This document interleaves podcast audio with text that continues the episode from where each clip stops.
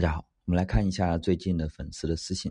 他是这么说的：“说老师你好，我是一个很顾家的女孩，因为经济问题呢，之前结婚的时候，因为老公家里条件不是很好，彩礼钱呢都是借的，拍婚纱照的钱呢是我出的。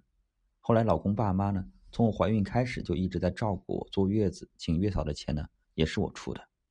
之后呢，我了解到我朋友他们坐月子啊都是老公出的钱，我心里呢很不平衡。”我老公呢和我妈因为之前有一些矛盾呢，现在的关系不是很好。我妈呢就经常打电话跟我说，教我如何去管理家庭，说到不要傻乎乎的就贴补钱，还说啊孩子要老公爸妈带，说我生了孩子之后瘦了很多，甚至是可以做到不为家庭做出任何经济付出，孩子也给老公爸妈带。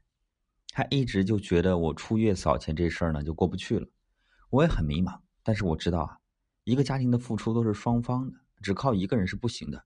疫情期间呢，工资呢也有影响，老公工资不够还贷款，我只能帮衬点。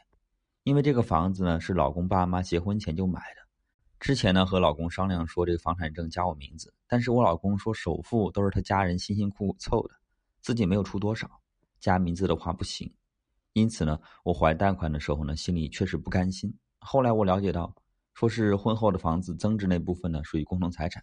首付我确实没参与，说要加名字呢，确实有点过不去。而且呢，我和老公呢已经结婚了，要一起牵手走下去，就应该共度难关。可是心里呢，确实还是不平衡。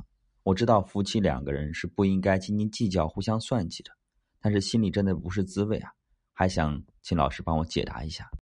我来简单的回应一下，这位女士你好，你开始意识到并且思考这个问题了，就说明在你心中啊。你已经发现这种计较的模式呢，会给你们的婚姻带来矛盾，还有疏远。那我们来看看，为什么你会不平衡，又为什么会想要计较呢？通常来说呢，我们在关系里感到不平衡，主要的原因是觉得啊，对方付出的没有自己多，而对方付出的不够。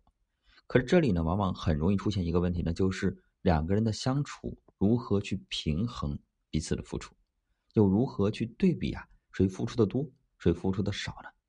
究竟要用什么方式来衡量呢？比如说，在你们的小家庭里，房子的首付是公婆出的，虽然老公家庭条件不好，但是彩礼钱呢，最终还是去借了给了你。从怀孕开始呢，公婆就开始照顾你，这些看来啊，公婆对你还是不错的。你除了请月嫂的钱，在得知朋友都是老公出之后呢，心里就开始不平衡了。有句话叫“人比人气死人”，如果真要比啊。不仅要横向比，也要纵向比。比如，你可以比一下别人家的公婆有没有从怀孕开始就照顾媳妇儿的。要比啊，别的女孩结婚陪嫁有多少啊？别人家的媳妇儿收入多高？如果我们只盯着自己的短板和别人的长处比，那么你和谁比啊都会输。至于你妈妈教你不要付出，也许呢，在你妈妈眼睛里面呢，曾经有过啊付出不被认可的创伤啊，她害怕你也受到一样的伤害。所以想要让你不要付出，可是如果在关系里什么都不做不付出的话，只会不停的索取，这样的关系又该如何维持呢？怎么可能长久呢？感情呢就像是天平，需要两边相同的付出才会保持平衡。一旦发生倾斜，关系呢必将崩塌。但平衡呢不是只看到自己付出的，就比如你公婆买房子的首付几十万，给你彩礼呢大概也有几万甚至大几十万，加起来呢。几十万是有了，更别说照顾你这么长时间了。而又月嫂呢，最多一万块，对吧？拍结婚照的钱，不也是在彩礼里面了？这样算起来，究竟该不平衡的是谁呢？更况且呢，你公婆孕期呢就开始照顾你，他们应该也能够照顾你月子。